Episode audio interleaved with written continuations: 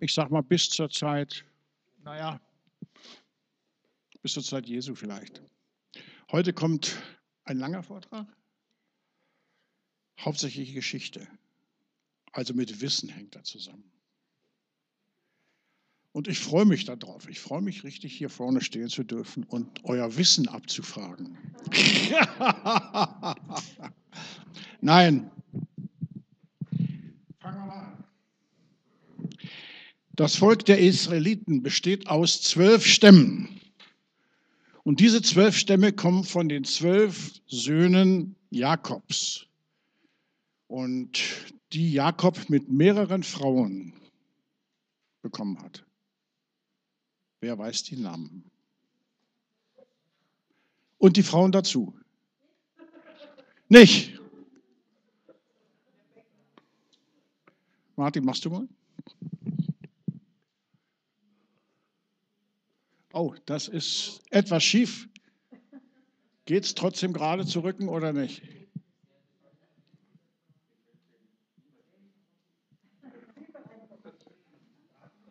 Ja, ihr müsst euch halt mal hinlegen jetzt. Schaffst du das? Soll ich weitermachen? Also gut. Hier oben ist der Norden. Oder mach mal das andere. Martin, mach mal das andere. Oder ist das auch schräg? Ah, das ist auch schräg. Das ist ja natürlich blöd.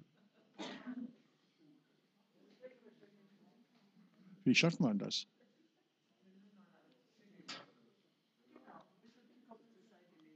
Ja. Nee, nee, das müssen wir jetzt schon sehen, richtig. Das ist sonst.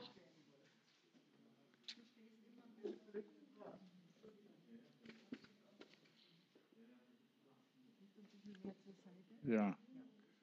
Schafft er nicht? Geht nicht. Ja. Dann machen wir es mal anders. Vielleicht könnt ihr das so sehen. Wer kann es sehen? ist natürlich klein. Aber nun lass mal erstmal probieren. Das schwarz umrandete ist Israel. Das ist Saudi-Arabien.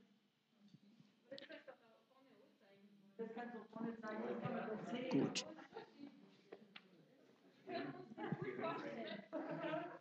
Ich, hätte es beibehalten.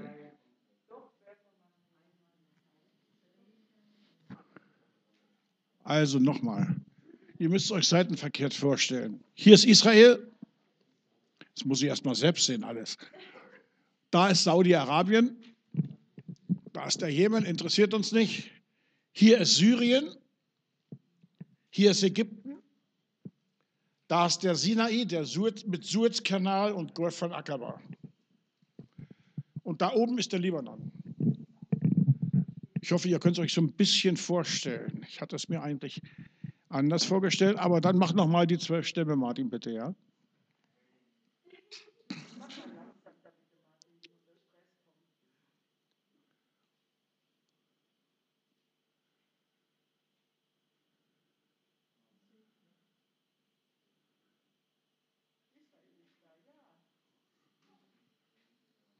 Ja, das sind sie. Ah! Schaffst du es mit Israel auch? Also, da oben ist der Libanon. Zwölf Stämme. Ich will erst mal sagen, wer wovon. Mit Lea, Lea war die fruchtbarste Frau, sage ich mal, hat er sechs Kinder bekommen. Und zwar Ruben, Simeon, Levi, Judah, Issachar und Simulon. Also, Judah, kann ich kaum lesen hier. Also ich kann schwer lesen, sage ich mal ehrlich. Das ist Ruben.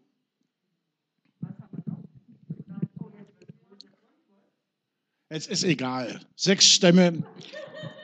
Wir zählen sie nachher zusammen, dann sind es zwölf. dann äh, mit Rahel, das war seine geliebte Frau, hat er zwei äh, Söhne gezeugt, und zwar Benjamin und Josef. Oder umgekehrt. Josef von Benjamin. Dann hat er mit der Magd von Lea Gad und Assa gezeugt und mit der Magd von Rachel hat er äh, Dan und Naphtali gezeugt. Das sind also zwölf Stämme insgesamt. Und wenn wir die hier mal alle durchzählen, dann sind das die zwölf Stämme. Nicht? Ja, ja, Manasse hier gehört zusammen. Es sind aber, wenn man Manasse zusammenzählt, zwölf Stämme. Und diese zwölf Stämme, die treten seit dem zweiten Mose auf als Volk Israel. Wenn wir also von Israel sprechen, sprechen wir von den zwölf Stämmen. Und dieses Volk hatte sich ums Jahr 1250 vor Christus in Palästina angesiedelt. Und nach dem Tod von Salomo im Jahr 926 vor Christus teilte sich das Volk dann in ein Nordreich, das sind alle die hier, und an ein Südreich, äh, Juda und Benjamin. Und der Name Jerusalem war die Hauptstadt dann von Juda. Und der Name der Juden stammt von diesem Juda ab. Und Juda heißt Lob.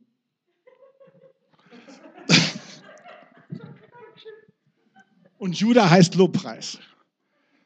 Das Volk Gottes, Juda, also ein Lobpreis Gottes. Jedes Wort, jeder Name, haben wir schon mal gesagt, ist ein Sinnbild. Gut, zur Zeit Jesu hatten die Römer Israel besetzt und es gab ständig große Aufstände im ganzen Land. Bis hin, dass die Römer dann im Jahr 70 nach Christus Jerusalem und den Tempel Jerusalem vollkommen zerstörten. Und die Juden, die sahen das Ganze als Strafe und als Fluch von Gott über sie an, weil sie sich immer wieder von Gott abgewandt hatten.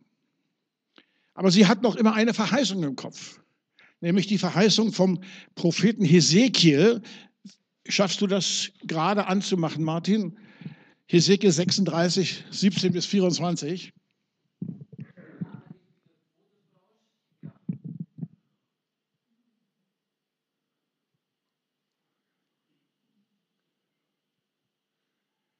Ich glaube, wir müssen heute die Bibel nehmen, ne?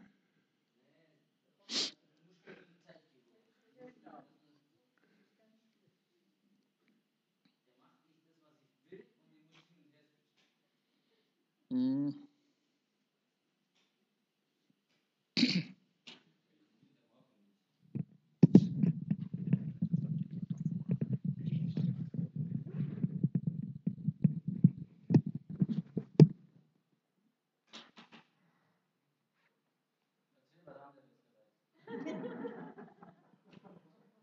Ja.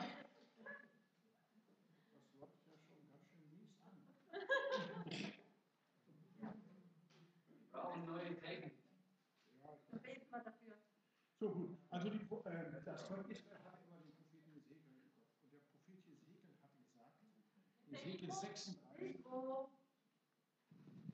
Ezekiel 36,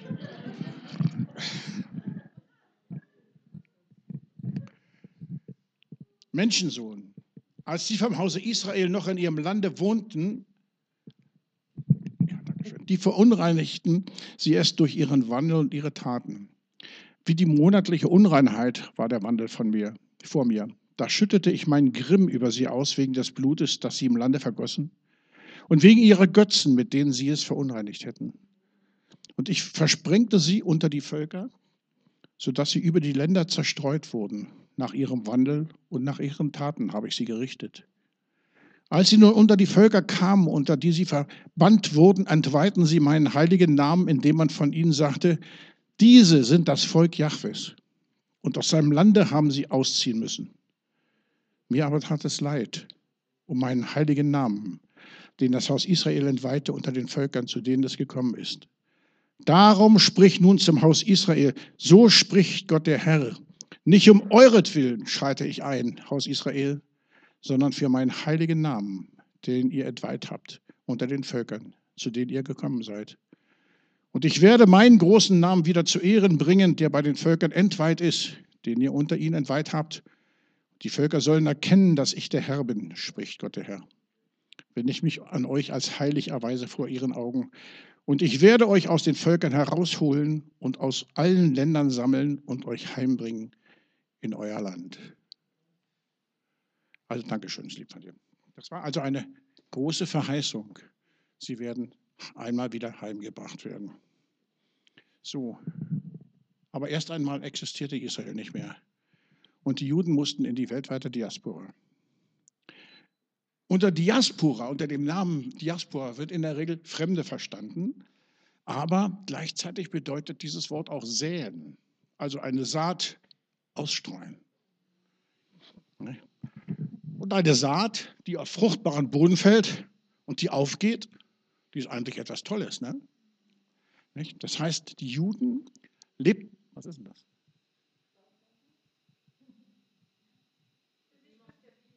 Hm? Ach so. Hm. Das heißt, die Juden lebten in der Fremde, aber in dieser Fremde hatten sie auch die gute Möglichkeit, ihrem göttlichen Auftrag nachzukommen nämlich ein Volk von königlicher Priesterschaft zu sein und die anderen Völker zu segnen und Licht und Heil für die Völker zu sein. Martin, lass es, wenn es nicht ist, dann los. Komm, lass den Beamer aus, das stört ja bloß.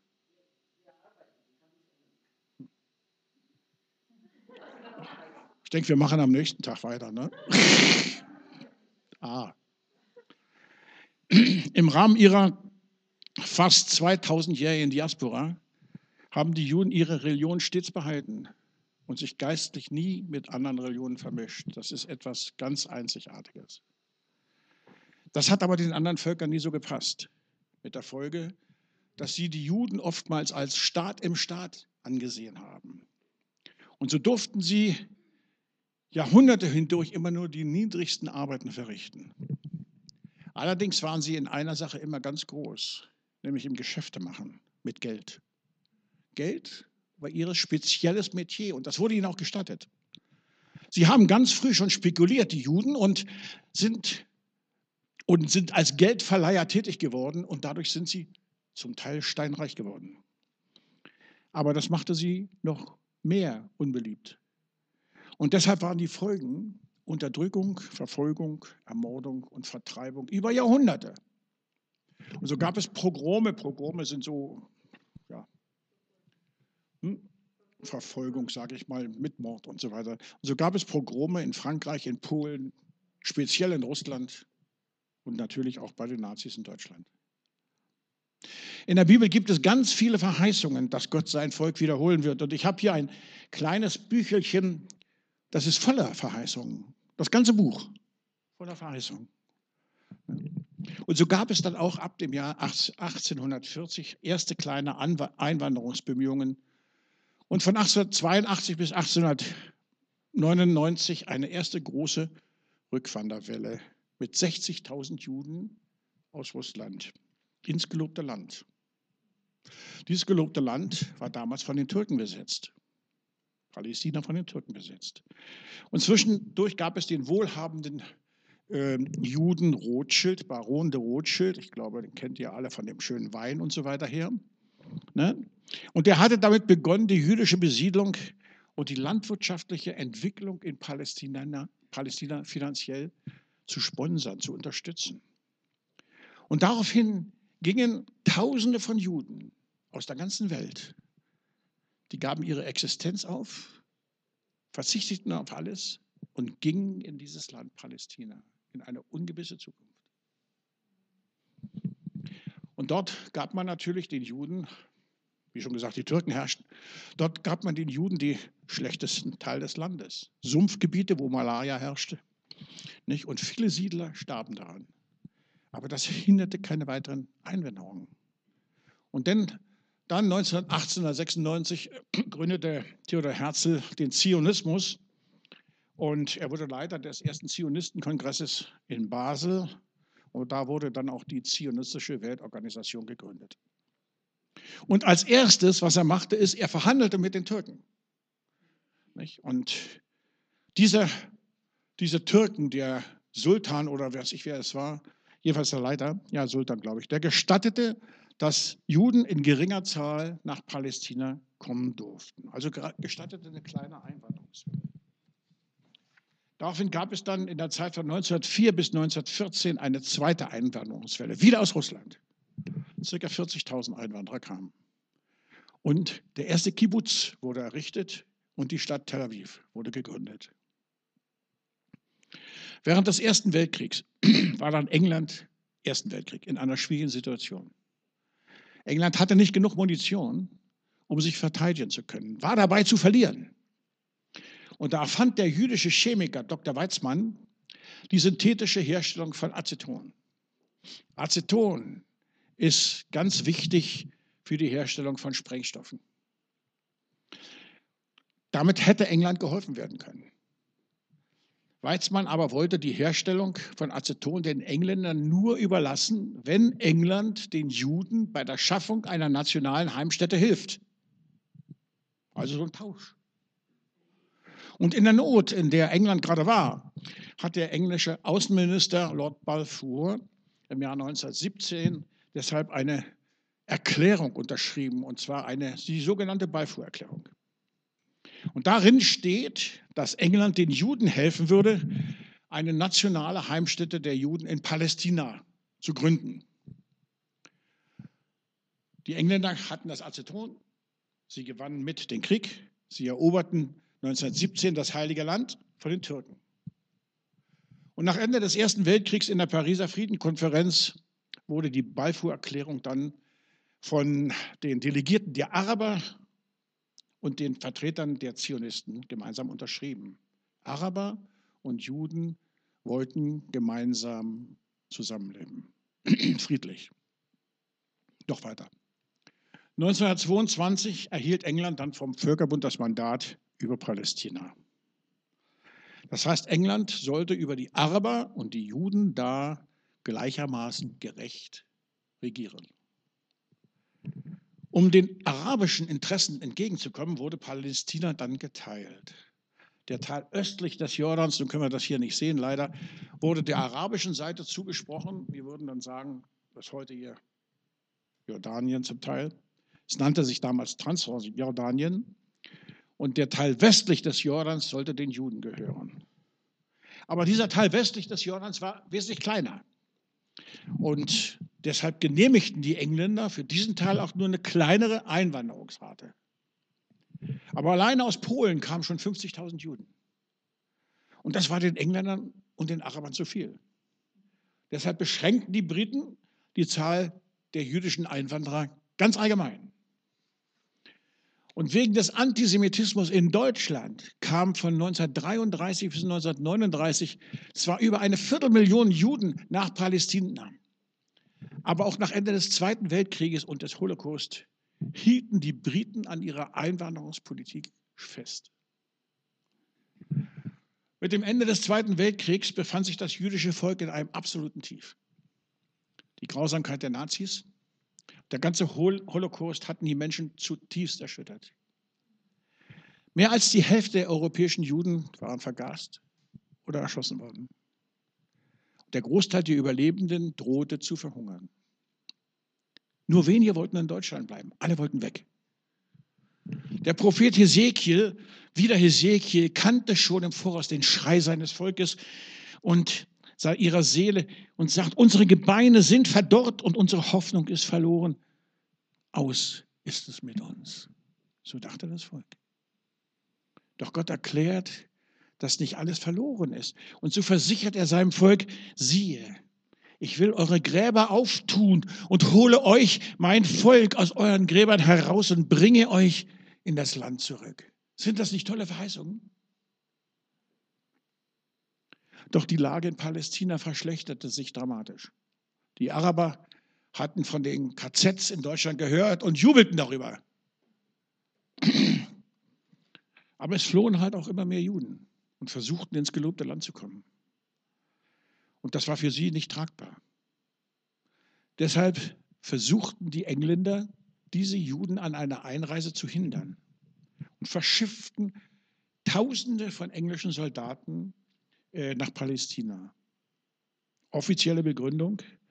Wir Engländer haben das Mandat für Palästina und im Rahmen unseres politischen Gewissens haben wir halt die Pflicht, die Araber vor Überfremdung zu schützen. Aber das war nur die offizielle Version. Inoffiziell war es ganz anders. Denn wenn ihr euch ein bisschen an die Karte erinnern könnt, ganz oben bei Ägypten ist der Suezkanal. Und der Suezkanal, da wurden die Tankschiffe durchgeleitet. Ja, gut, also hier ist der Suezkanal, ne? Da kommen die Tankschiffe von der ganzen Welt. Und die Araber drohten immer, den Suezkanal zu schließen. Das heißt, der ganze Welthandel würde kaputt gehen. Das war so immer so ein arabisches Faustpfand. Und denn hätten jetzt die Araber den Suezkanal geschlossen, dann hätten die Engländer nicht mehr ihr Öl transportieren können. Und das wollten sie natürlich unbedingt vermeiden.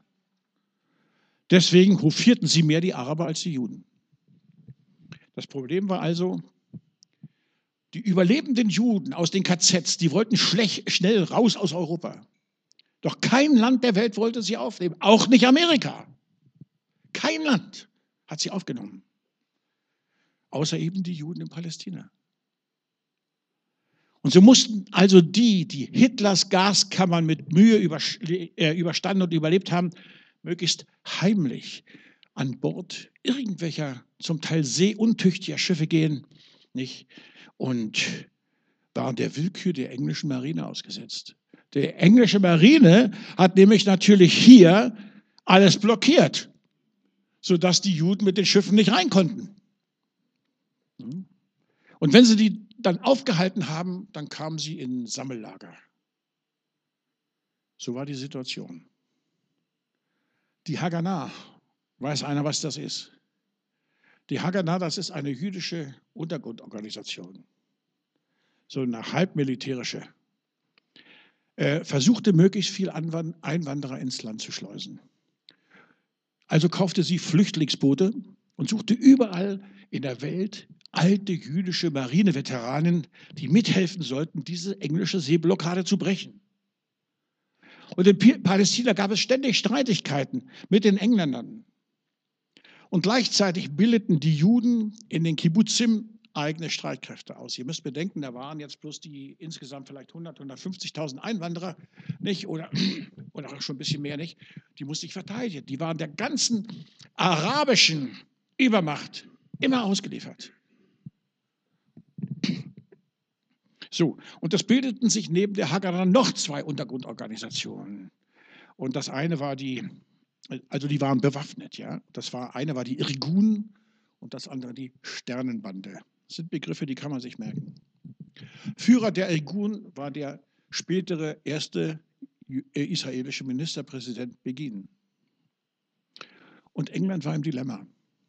Die eigenen Streitkräfte wurden von allen Seiten von den Juden immer heimtückisch, heimtückisch angegriffen und sie selbst konnten gar nicht so viel machen, aber gleichzeitig suchte ihre Marine das Mittelmeer ab nach jüdischen Flüchtlingen, die die Blockade durchbrechen wollten. Könnt ihr euch so ein bisschen vorstellen, die Situation? Deshalb wurden nochmal 100.000 englische Kampftruppen nach Palästina geschickt, um diese für England ungute Entwicklung aufzuhalten. Also Palästina damals ein, ein einziges Chaos. Im Mai 1946 erklärte daraufhin der englische Außenminister Bewin, Bevin, erklärte sich damit einverstanden, weil die Juden die ständig in Palästina attackierten, äh, eine Einwanderung von 100.000 Juden, also eine größere Zahl, nach Palästina zu gestatten. Die Juden gingen dabei ganz geschickt vor. Die Juden haben eine Einwanderungsbehörde gebildet und die kaufte den Arabern, müsst bedenken, die Araber waren die Landbesitzer, den kauften sie das Land weg. Ganz legal. Das Krumme dabei war nur, die Araber waren Beduinen und hatten kein Geld. Land ja, aber kein Geld. Und die Juden hat Geld, aber kein Land. Ne? Und, schön Dank. und so lockten und bedrängten sie die Araber, doch ihnen ihr Land zu verkaufen. Nicht? Und so kriegten die Juden Land, ganz legal, weil die Araber, die Beduinen nicht so mit Geld umgehen konnten. Nicht? Aber danach vertrieben sie die Araber von ihrem Land und bebauten das Land. Und so geschah es, dass im Laufe der Zeit Hunderttausende von Arabern legal vertrieben und ebenso viele Juden legal angesiedelt wurden.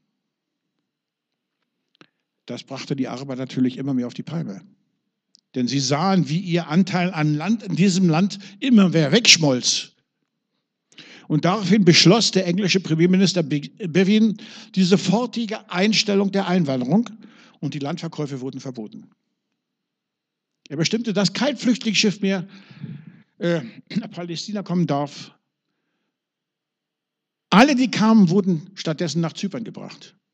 Und dort wurden die Leute in Lagern untergebracht. Die Gefängnisse in Palästina waren zwischenzeitlich voll. Von der Sternbande, von der Irgun, von der Haganah, all diesen Untergrundorganisationen. Da passte nichts mehr rein. Und die Engländer hatten damit große Probleme. Ihr Hauptquartier in Jerusalem, das King David Hotel, das wurde in die Luft gesprengt und es gelang ihnen nicht mehr, Ordnung im Land herzustellen. So blieb ihnen nichts mehr übrig, als einen Waffenstillstand mit der jüdischen Einwanderungsbehörde zu schließen. Das bitterste Stück leisteten sie sich allerdings, als sie im Jahr 1947 ein Flüchtlingsschiff aus Deutschland mit fast 5000 Juden aus Deutschland nach Deutschland, also auf den Friedhof des jüdischen Volkes zurückschickten. Das ist schon hart, ne?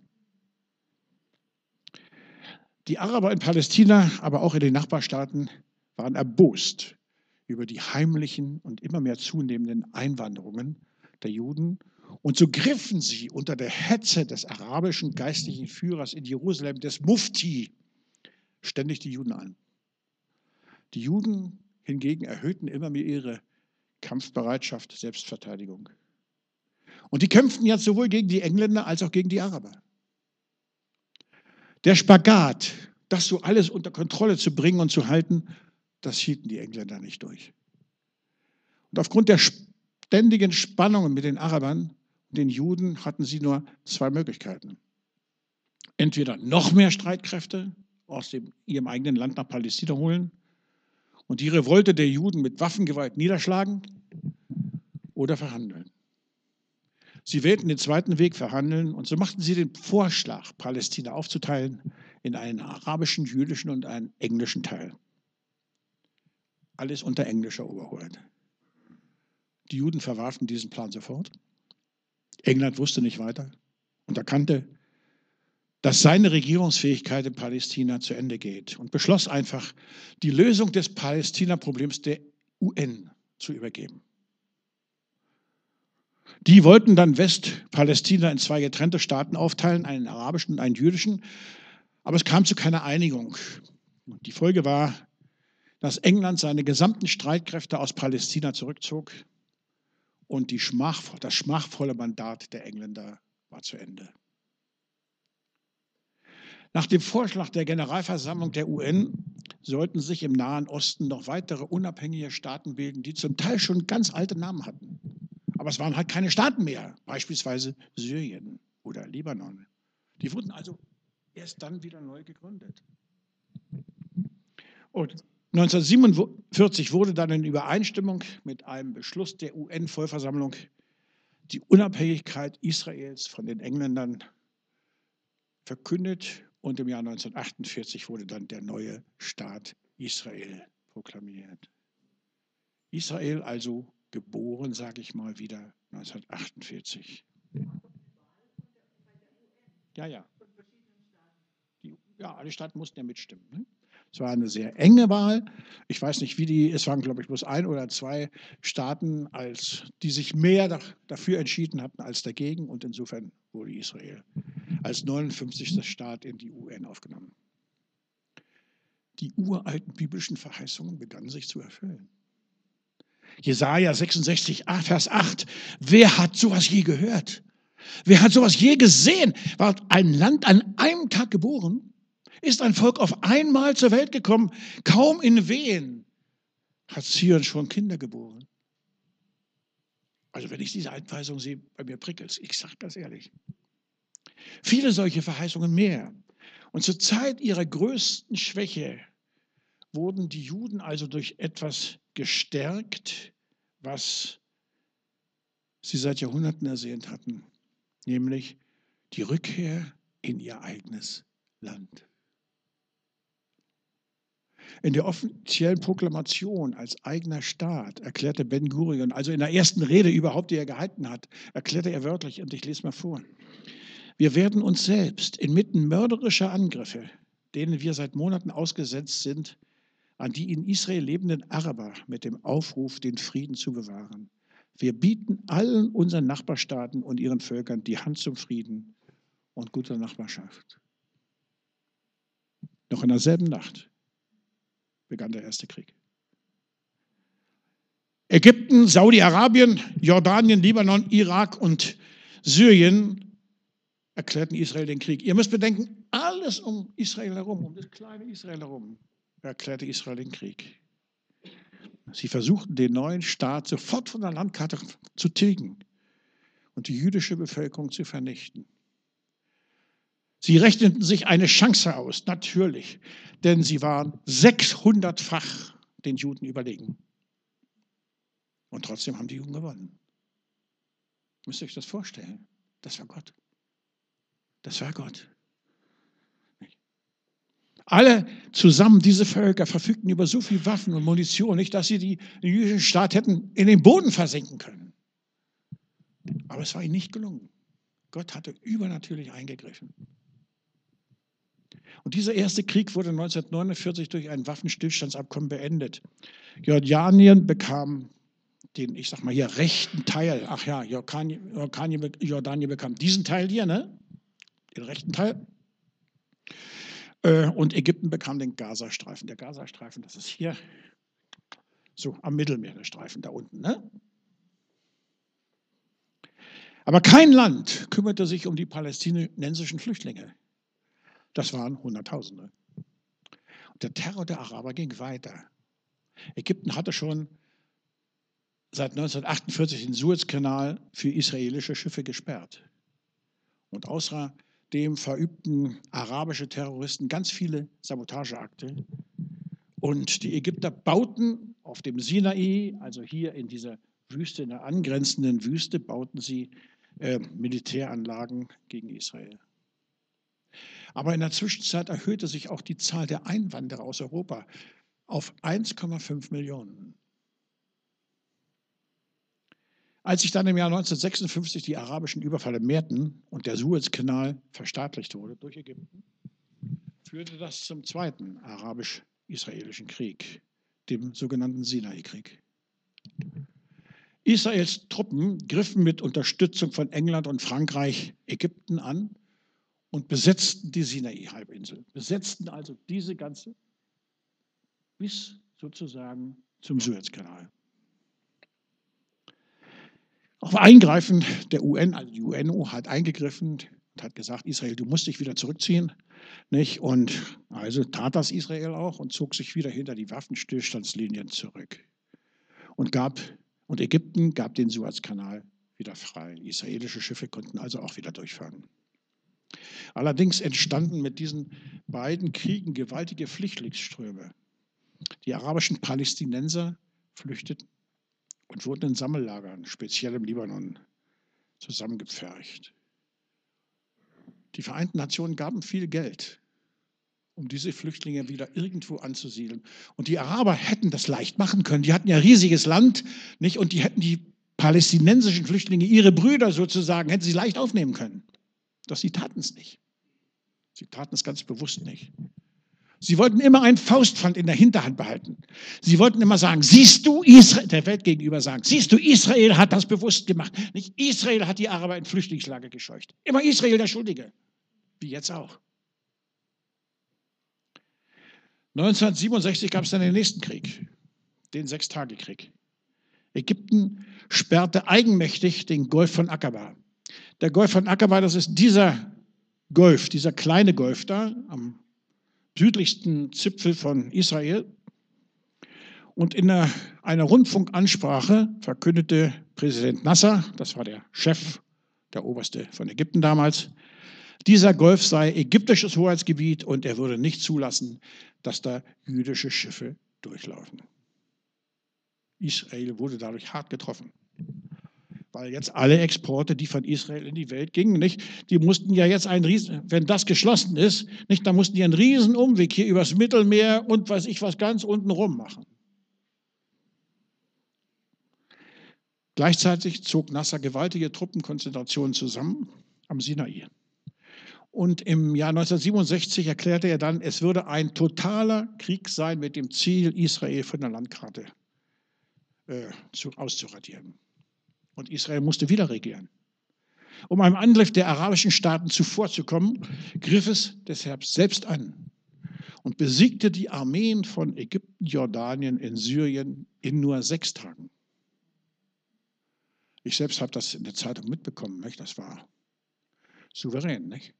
Die flogen mit einer, mit einer riesigen Flugzeugflotte flogen die und bombardierten in Ägypten die ganzen Flughäfen und die da konnten gar nicht hochgehen. Die waren alle kaputt schon. Israel besetzte daraufhin das Westjordanland. Das Westjordanland ist dieses Land hier oben. Also, wenn man gerade so hat, beim See Genezareth rechts. Außerdem beschloss die Regierung von Israel, dass Jerusalem für immer die Hauptstadt von Israel sein soll. In der Folgezeit von 1967 bis 1970 gab es den sogenannten Abnutzungskrieg. Ihr merkt schon, Krieg, Krieg, Krieg, Krieg. Das war ein eingeschränkter Krieg zwischen den Streitkräften Israels, Ägyptens Russlands und der PLO. Die PLO, das war die palästinensische Befreiungsorganisation, die sich gebildet hatte. Und dieser Krieg wurde wieder von Ägypten begonnen, um die israelische Besatzung des Sinais rückgängig zu machen. Und die Kämpfe endeten auch wieder mit einem Waffenstillstand, bei dem die Fronten unverändert blieben. In der Zeit von 72 bis 79 kamen dann ganz viele Einwanderer nach Israel. Aber bereits 1973 gab es den nächsten Krieg, den Yom Kippur-Krieg. Ägypten, Syrien und noch weitere arabische Länder wollten die von Israel besetzten Gebiete wieder befreien. Und sie begannen den Krieg mit einem Überraschungsangriff auf den Sinai und auf die Golanhöhen. Also sie griffen von hier an und von da an. Und zwar, wann begannen sie den Krieg? Genau an dem Tag, in dem in Israel das höchste Fest ist. Yom Kippur. Und Yom Kippur ist das Versöhnungsfest. Die Israeliten feierten und die Vereinigten Arabischen Staaten griffen an. Total gemein. Dieser Krieg endete dann im Jahr 1974 mit einem Truppenentflechtungsabkommen mit Ägypten und mit Syrien. 1979 lebte dann der ägyptische Präsident Sadat. Nasser war inzwischen gestorben. Und der jüdische Präsident Begin und Sadat machten einen Friedensvertrag, der die Aufnahme politischer Beziehungen zu Ägypten und die Räumung des Sinais vorsah. Nein, nein, ist schon richtig. Dafür und für seine Bemühungen im Friedensprozess mit Israel enthielten beide 1978 den Friedensnobelpreis. 1982 zog Israel dann in den Libanon ein, um sich der ständigen Attacken der arabischen oder vom Libanon ausgehenden Untergrundkämpfer aus diesem Gebiet zu erwehren. Und dieser Einmarsch bewirkte ein Massaker in zwei libanesischen Flüchtlingslagern. Daraufhin wollte man eine friedliche Lösung im Nahostkonflikt herbeiführen, aber das klappte nicht. Im Gegenteil, die Gewalt nahm zu. Es begann die erste Intifada. Wisst ihr, was Intifada ist? Intifada ist, wenn, wenn Gruppen, Revolutionsgruppen, Untergrundgruppen und so weiter im Land immer mehr attackieren, sozusagen geheimnisvolle Stellungen, Angriffe machen und so weiter, nicht unter der Oberfläche, sodass man nichts greifen kann. Also begann die erste Intifada, also ein Aufstand, und der verbreitete sich ganz schnell im Gazastreifen im Ostjordanland. Und ziviler Ungehorsam, das passt am besten, ziviler Ungehorsam, Terror und Gewalt äh, entstanden mit Tausenden von Toten. Außerdem versuchte die PLO, also die palästinensische Befreiungsorganisation unter Yasser Arafat, immer wieder die Weltmeinung gegen Israel zu schüren. Das ist heute noch genauso. Israel ist immer schuld. Und das hat sich bis heute noch geändert. Als meine Frau und ich vor drei, vier Jahren in Israel waren, äh, da haben wir die Katjushas, also die Raketen, hören, gehört. Die flogen da. Wir haben sie gehört. Und in der Zeitung stand, die Juden haben angegriffen. Also, man kann da machen, wie man will. 1989 gab es dann die nächste größere Einwanderungswelle. Über eine Million Juden wurden alleine aus den Staaten der ehemaligen Sowjetunion äh, wanderten ein. Und dann kam die zweite Intifada, die begann 2000. Ariel Sharon, das war der Verteidigungsminister in Israel, der besuchte provokativ den Tempelberg. Ihr müsst euch vorstellen, der Tempelberg ist da, wo die Moschee mit dem goldenen Dach ist. Nicht? Und das ist arabisches Gebiet, drittgrößtes arabisches Heiligtum. Und jetzt kommt der äh, Sharon, nicht, der Verteidigungsminister, und geht dahin. Das war für die Araber die Provokation überhaupt. Er wollte aber Zeichen setzen, dass Jerusalem niemals geteilt werden wird. Und diese Moschee steht ja in Jerusalem. Die Araber empfanden das natürlich als Aggression. Die Folge waren Protesten mit vielen Toten. Und die Auseinandersetzungen zwischen der israelischen Armee und den Palästinensern, die griffen auf das gesamte israelische Gebiet über. Die Aggression der in, in Israel lebenden Araber, die nahm immer mehr zu. Und Israel wusste sich nicht dagegen zu wehren und erklärte sich daraufhin bereit, Land, welches ja wieder erobert hatte, von den Arabern wieder zurückzugeben, wenn es dafür einen dauerhaften Frieden bekommen würde. Deshalb beschlossen Israel und die PLO im Rahmen einer ganzen Reihe von Abkommen den Nahostkonflikt zu beenden. Dieser Friedensvertrag bekam den Namen Friedensvertrag von Oslo, denn er wurde in Oslo geschlossen. Das Motto war, ihr Juden gebt uns Arabern das Land zurück, das ihr von uns besetzt habt, und dafür erhaltet ihr Frieden. Im Rahmen dieses Vertrages erkannten sich die palästinensische Befreiungsorganisation und Israel offiziell an. Die Israelis akzeptierten die PLO als offiziellen Vertreter der Araber und die PLO verpflichtete sich aus, ihrem, aus ihrer Charta, sage ich mal, alle, alle Passagen zu streichen, die den Untergang von Israel äh, nannten. Außerdem bekam die PLO die Verantwortung über den Gazastreifen und das Westjordanland. Und das war politisch ein Meilenstein. Nicht? Der Friede, der schien in Sicht, aber die Unruhen wurden nicht beseitigt. Das war 1993. Der Friedensvertrag war und ist ein geistliches Problem. Ich habe das beim letzten Mal schon angedeutet. Denn das Westjordanland und der Gazastreifen gehörten ja gar nicht Israel. Die gehörten ja Gott. Es war ja Gottes Land. Und Gott hat gesagt, ihr dürft das Land nicht weggeben. Das heißt, Israel verkaufte Gottes Land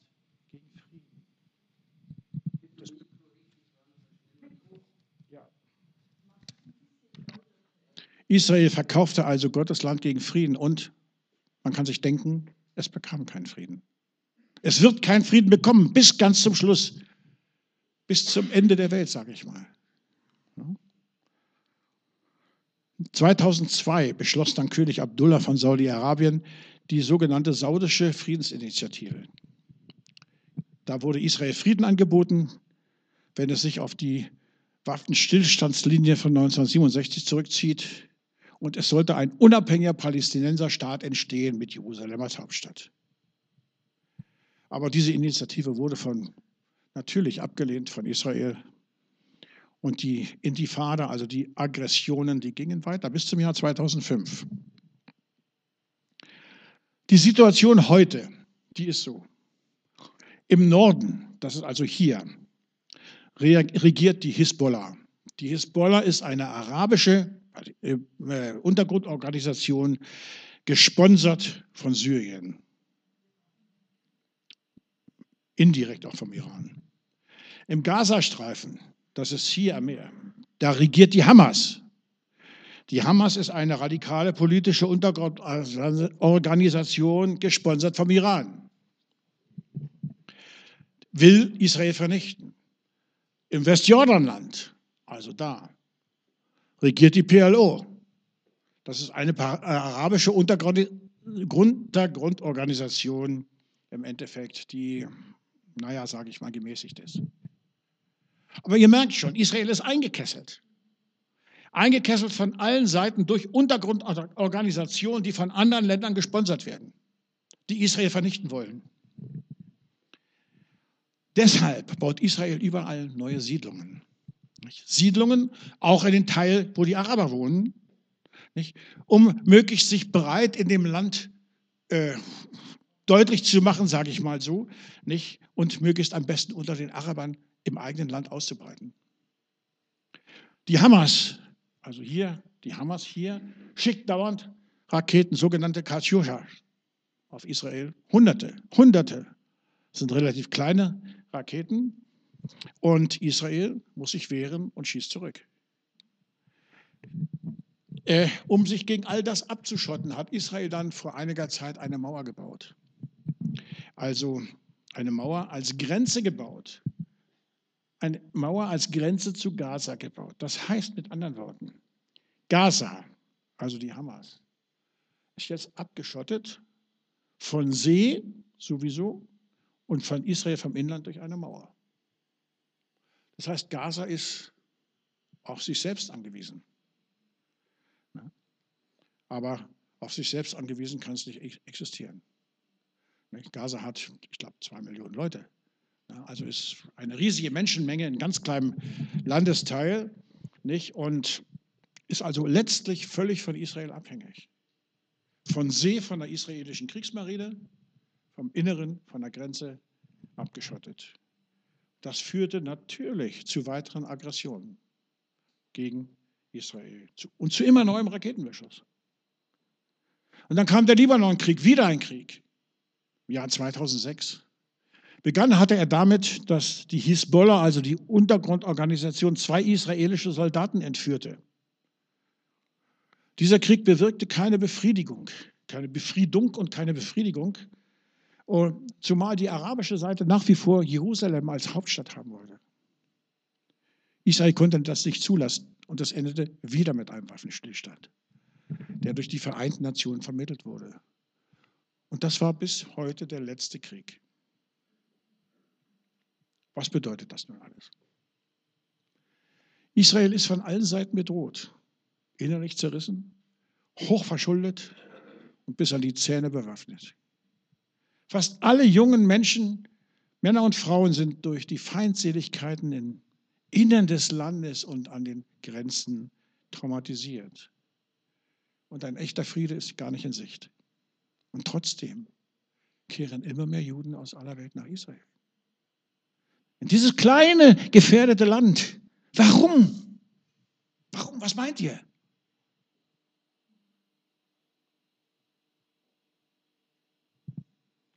Es kann nur eine einzige Erklärung geben, ja.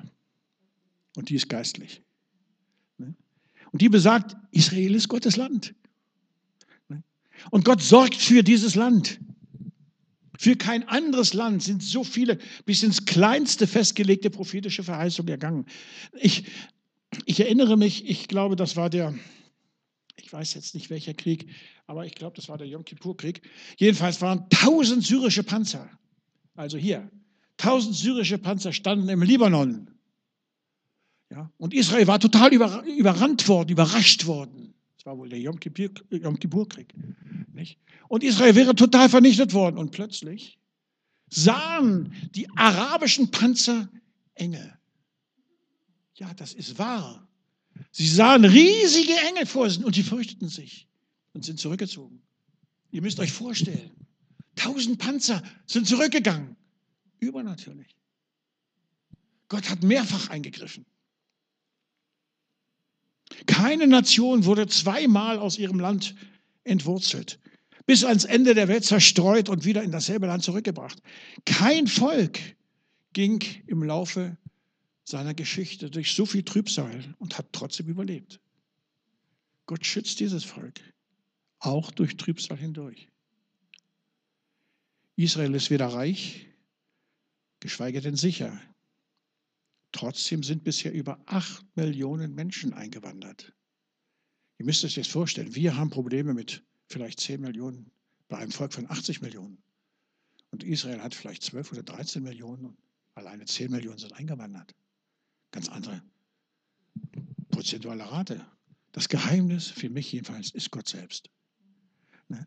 Da aber die Zeit erfüllt war, steht in der Bibel. Und jetzt, in den letzten 70, 80 Jahren, ist diese Zeit. Wer einmal in Israel war, der kann es spüren. Das ist eine geistliche Kraft. Es gibt kein anderes Volk in der Welt, welches Gott als mein Volk bezeichnet.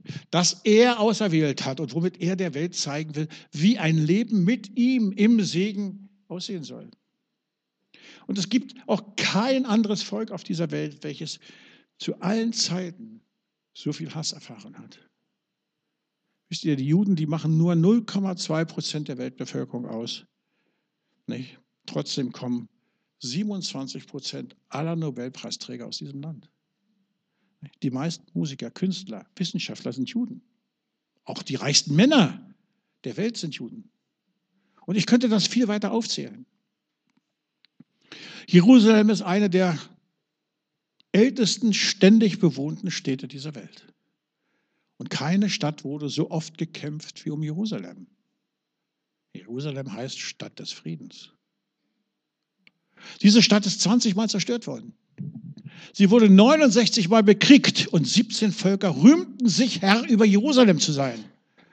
Jerusalem ist nicht so groß, nicht sehr schön, nicht sehr gut gelegen, ist nicht sehr fruchtbar. Was ist das Besondere an dieser Stadt? Ich denke, anders als alle Städte, Großstädte dieser Welt, ist Jerusalem einzigartig wegen der vielen Gottesoffenbarungen. Jerusalem wird als Stadt des Herrn bezeichnet. Zion, von wo aus Gott die Völker segnet. Und wo der Plan Gottes für die Rettung der ganzen Menschheit vollbracht wird. Und Jerusalem ist die heilige Stadt,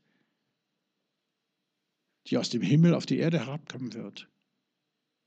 Ist nicht nur die Stadt, wo Jesus gekreuzigt wurde und auferstanden ist, sondern auch die Stadt, wo Jesus zurückkommen wird. Wo wird er zurückkommen? Auf dem Ölberg in Jerusalem. Jerusalem ist das Zentrum vieler Religionen und wird von allen Religionen als heilige Stadt beansprucht.